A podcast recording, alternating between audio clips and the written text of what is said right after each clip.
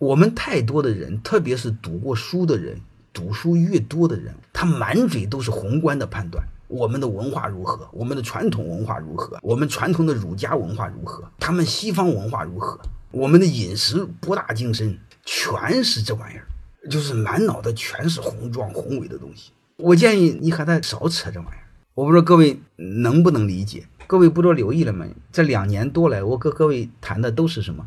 关注到个体，关注弱者，关注女人、老人，就是具体到每一个人。如果你对 女无动于衷的时候，只能证明一个事儿：你真的很适合在这片土地上生活，其他说明不了任何东西。